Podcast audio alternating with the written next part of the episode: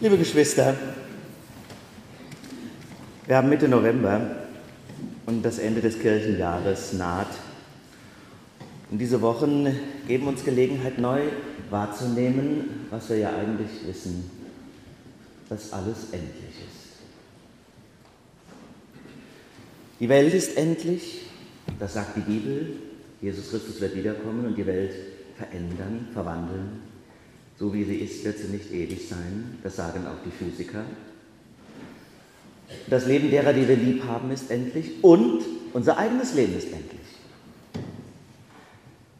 Was würdet ihr machen, wenn ihr wüsstet, dass ihr nur noch eine Woche zu leben hättet? Oder nur noch einen Monat? Oder höchstens ein Jahr? Ich weiß noch, dass der Pfarrer meiner Gemeinde früher uns im Konfirmandenunterricht diese Frage gestellt hat. Weiß ich noch wie heute. Und wir mussten es dann aufschreiben. Eine ganze Konfistunde lang nur diese Frage. Und ich war gespannt wie ein Flitzebogen, was denn die anderen geschrieben haben. Einer hat geschrieben, er würde mit dem Papst eine Herrenboutique in Wuppertal aufmachen. Loriot war gerade top aktuell. Mussten wir natürlich lachen. Aber mich hat die Frage tiefer berührt. Und dieses ganze Thema wirkte irgendwie abenteuerlich auf mich. Verboten, aufregend, spannend, faszinierend. Wie ein verbotenes Gedankenexperiment, zu dem der Pfarrer aber jetzt mal offiziell eingeladen hat. Ich meine aber, dass ich die bedrohliche Ernsthaftigkeit bei diesem Faszinosum nicht wirklich gespürt habe. Nicht empfand. Heute, wo ich so viel älter bin, ist das anders. Heute weiß ich es, es kann ja tatsächlich in einer Woche alles vorbei sein. Ich weiß es und ich weiß es doch nicht. Ein Unglück, eine Diagnose, ein Schlaganfall.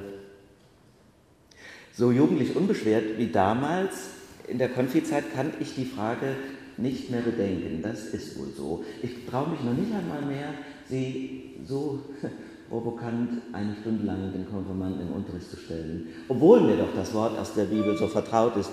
Herr, lehre uns bedenken, dass wir sterben müssen, auf dass wir klug werden.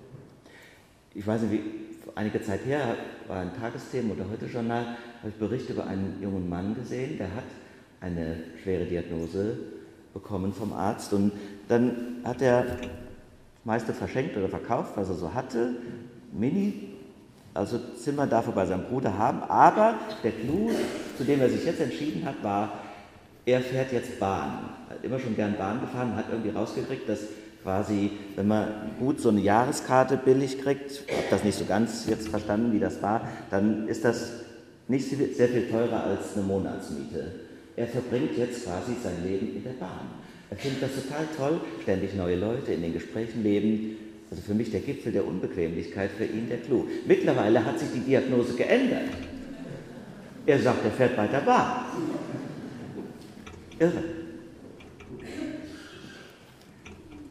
Herr, lehre uns bedenken, dass wir sterben müssen, auf dass wir klug werden. Ihr wisst, das ist ein Psalmwort. Das heißt, es ist also ein Auftrag Gottes, das zu bedenken, immer wieder. Und heute, ihr Lieben, wird uns das auch nochmal in Stammbuch geschrieben durch das Evangelium das ihr eben gehört habt. Das ist das Evangelium vom sogenannten unehrlichen Verwalter. Ziemlich, ja, harter Tobak. Irre, was da steht. Man denkt, stimmt das? Steht das in der Bibel? Verrückte Geschichte. Es wird quasi ein Halunke zum Vorbild. Gibt es denn sowas? Erinnert euch, es geht darum, einer ist Verwalter eines reichen Mannes und er wird verdächtigt, er verschleudert seinem Herrn den Besitz, er verwaltet also schlecht was macht da ein guter Chef? Kündigt den. Was jetzt tun? Da kriegt er die Panik. Zwei linke Hände, hm, hätte ich auch sein können. Dann will er auch nicht betteln, graben kann er nicht. Da hat er eine Idee. Er sagt sich, ich gehe einfach zu den Schuldnern meines Chefs und sagt denen, frisiert mal eure Schuldscheine. Und dann macht er das so. Und die Idee dahinter ist, wenn ich denen so gut war, dann werden die, wenn ich bald entlassen bin, sich daran erinnern, dass ich so zu ihnen war. Und wenn ich dann selber nichts mehr verdiene und hilflos in der Welt rum bin, dann werden die mich zu sich holen und versorgen. Das Verrückte ist, das ist ja so ein bisschen wie eine biblische Amigo-Affäre, das Verrückte ist, dass der Chef daraufhin diesen ungetreuen Verwalter auch noch lobt. Er bewundert plötzlich dessen Raffinesse. So nach dem Motto habe ich mir gedacht, dass er vielleicht äh, in der Vorstellung lebt, Mensch, der ist ja genauso kriminell wie ich, den hätte ich mal besser behalten. Was will Jesus damit sagen? Das ist die wichtige Frage. Denn sollte er etwa die Unehrlichkeit uns zum Vorbild geben? Nach dem Motto, die gerissenen, geldgierigen Manager, die machen es genau richtig. Seid doch nicht so blöd. Der Ehrliche ist der Dumme. Nehmt euch ein Beispiel, einen Betrüger in der Automobilindustrie, ein Hoch auf korrupte Vorstände, alle Besitzer der Paradise Papers machen es genau richtig. Ist das gemein? Natürlich nicht. Nein, das sei ferne. Was ist gemeint? Jesus will sagen, meine ich, bedenkt, dass die Zeit begrenzt ist. Und wenn euch das einmal klar geworden ist, dann werdet ihr auch sofort spüren, wie hinfällig jeder Besitz ist. Die Quintessenz, die Jesus selber am Ende des Gleichnisses sagt, lautet, ihr sollt euch nicht Freunde mit dem ungerechten Mammon machen. Falsch gesagt, es falsch gesagt. Ihr sollt nicht Freund des ungerechten Mammons sein. Das ist seine Quintessenz. Also ich soll nicht das Geld wie einen Freund lieb haben, sondern ich soll mit dem ungerechten Mammon mir Freunde machen. Das ist seine Quintessenz. Also nicht aufs Geld kommt es an, sondern auf die Freundschaft, die du damit erwirbst. Und so wie die Schuldner sich dankbar an den Verwalter erinnern, so werden es die Armen tun, denen das Himmelreich als erstes gehört. Wenn wir ihnen Gutes getan haben, dann werden sie, so ist das Bild der biblischen Vorstellung, quasi uns das Tor des Himmels öffnen. Denn ihnen gehört das Himmelreich auf jeden Fall. Ob es uns Wohlhabenden gehört, das muss man erst einmal sehen.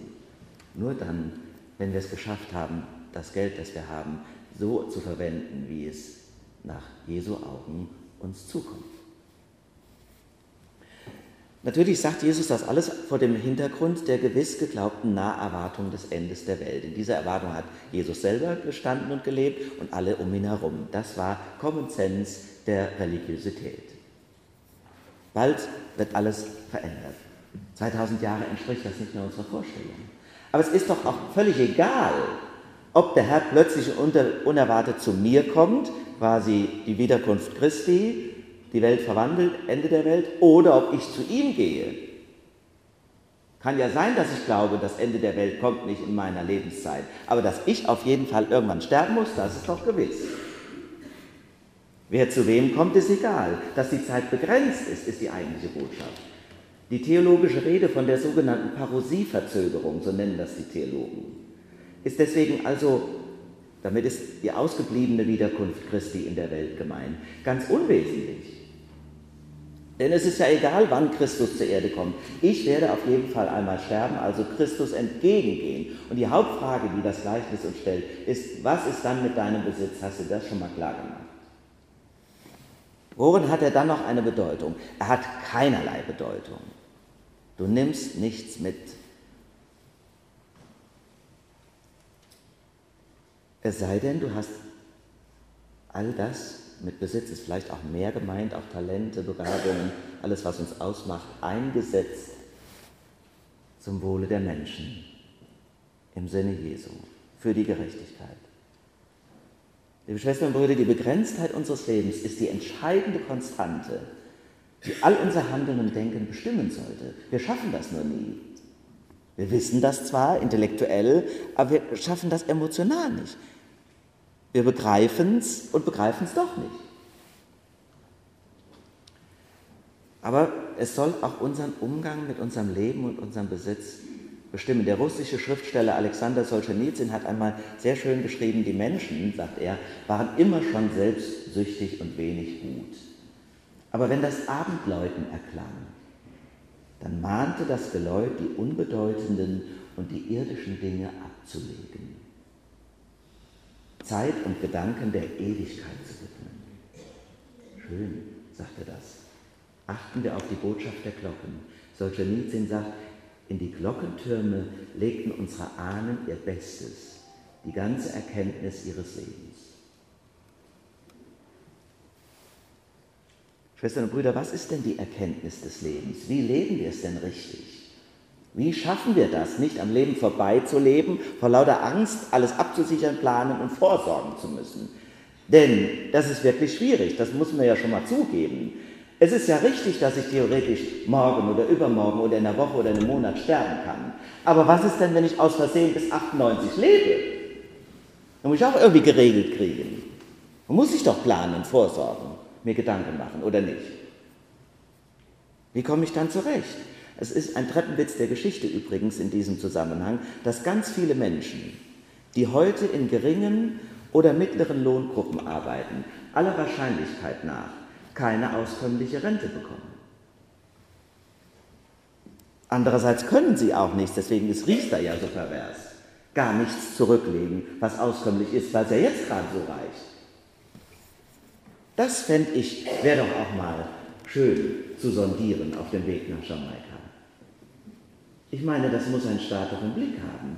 Und seht ihr, genau das ist dann auch die schwierige Diskussion im kleineren Verantwortungsbereich in einer Kirchengemeinde.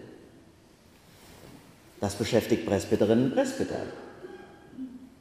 Was ist jetzt richtig? Im Jetztleben das Geld, das wir haben, verströmen und einsetzen zum Zuwohle der Menschen? Noch einen Jugendleiter einstellen? Noch ein Pfarrer. Auf jeden Fall alles halten oder sogar ausbauen. Wie sollen wir das machen? Oder darauf achten, dass Rücklagen auch bleiben oder gar sich vergrößern. Wir leben ja als Kirche von dem Geld der Menschen. Das haben wir, die wir hier für die Kirche arbeiten, nicht erarbeitet. Wir kriegen das einfach. Zack, kommt das. Steht im Haushaltsplan und geht wieder weg. Das ist die sogenannte Denke der Kameralistik. So nannte man früher das buchhalterische Wesen der Kirche und auch des Staates. Das heißt, wir leben in einer Institution, die keine Gewinne macht und das auch gar nicht soll. Das ist die Denke des Kaufmanns. Wir kriegen das Geld und dann geben wir es wieder aus. Wir sind kein Unternehmen. Übrigens hat, wie ich meine, sehr zu unserem Schaden die Kirche gedacht, das geht auf Dauer nicht gut, wir müssen die doppelte Buchführung einführen, genau wie die weltliche Kaufmannslehre. Da ist aber mehr mit verbunden als nur ein Buchhaltungssystem, so zu denken. Das heißt, Rücklagen sind eigentlich nicht vorgesehen im Leben der Kirche. Das ist übrigens wie in meinem Karnevalsverein, gemeinnützig anerkannt, wie in jedem Verein. Du darfst keine Gewinne machen, du darfst auch nicht zu hohe Ersparnisse haben, dann kriegst du vom Staat die Gemeinnützigkeit aberkannt. Das Geld, was dir die Mitglieder geben, sollst du für sie auch wieder einsetzen und für den gemeinnützigen Zweck. Das Geld ist dafür da, dass es ausgegeben wird. That's it. Jahr für Jahr geben uns die Menschen das. Und wenn sie einmal weniger geben, was ja schon seit Jahr und Tag prophezeit wird, na dann müssen wir eben weniger ausgeben. Oder Sie darum bitten, ihr müsst uns wieder mehr geben. Das ist die Denke der Kameralistik. Eine schöne Denke, finde ich. Unser Finanzkirchmeister aber ist ein kluger Kaufmann und wird wahnsinnig dabei. Er sagt, ihr spinnt. So kann man das nicht machen. Er hält auch viel von Jesus Christus, aber er ist gleichzeitig klug und verantwortungsvoll, betriebswirtschaftlich gebildet. Und er sagt, wir haben auch Verantwortung für die Mitarbeitenden, die wir eingestellt haben. Und die kannst du nicht mal gerade nach Geschäftslage kündigen oder in die Wüste schicken. Wir müssen Rücklagen bilden, um auch Verantwortungsbereiche und Arbeitsbereiche zu sichern. Man kann nicht die Rücklagen fröhlich abschmelzen, ohne über die Zukunft sich Rechenschaft zu geben. Wer hat denn jetzt recht?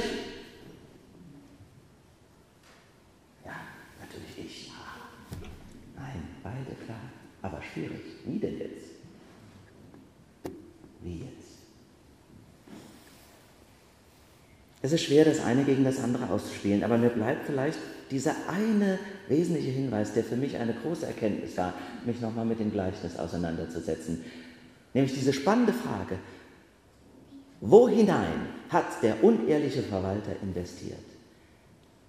Der Clou des Gleichnisses ist, er hat investiert in die Menschen oder wie Jesus sagt, er hat sich mit dem Geld Freunde gemacht.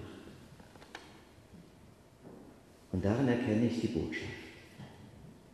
Die Versuchung nämlich von allem Besitz und das Teuflische allen Geldes ist es, sich in der Vorstellung zu wähnen, unabhängig zu sein und auf niemand angewiesen. Gibt ja schon Menschen, die kriegen Panik bei einem Weihnachtsgeschenk, weil sie dann sofort darüber nachdenken, dass sie auf jemanden angewiesen sein könnte, etwas zurückgeben zu müssen. Es ist eine Lebenslüge zu glauben, wenn ich genug Geld habe, bin ich auf niemand angewiesen. Wir sind immer angewiesen. Als Kind bist du angewiesen, als alter Mensch bist du angewiesen, als Pflegebedürftiger bist du angewiesen und als junger, gesunder, leistungsfähiger Mensch bist du auch angewiesen auf andere. So kalt kann gar niemand leben, dass er nur sich durch sein Geld wohlfühlt und absichert. Das ist auch die falsche Denke unseres Staates. Lange Zeit gewesen, hat sich ein bisschen gewandelt. Nach dem Motto, die Reichen brauchen natürlich keine Steuern zahlen. Die können ja ihre Privatschulen finanzieren, ihre Privatstraßen bauen und ihre Privatsicherheitsfirmen anstellen, statt in eine funktionierende Polizei zu investieren. Wir brauchen aber die Angewiesenheit in unserem Leben. Und das hat jeder schon mal erfahren. Wer viele Freunde hat, braucht wenig Geld. Du brauchst viel Geld, wenn du niemanden kennst. Und du wirst aber nie alles bezahlen können. So bin ich dankbar für die verschiedenen Professionen in unserem Presbyterium, was auch am gestrigen Tag wieder deutlich wurde, über die Verantwortungsbereitschaft und die eingeforderte Verantwortung. Aber ich will euch allen auch sagen, mich ängstigt es nicht, wenn unsere Kirchengemeinde einmal weniger Geld haben sollte. Ich bete nur darum, dass sie immer viele Freunde hat. So segne Gott uns und all den großen Reichtum, den wir haben. Nicht nur in Gut und Geld, sondern in den vielen Menschen, die zu uns gehören und sich einsetzen für Christus und die Menschen. Amen.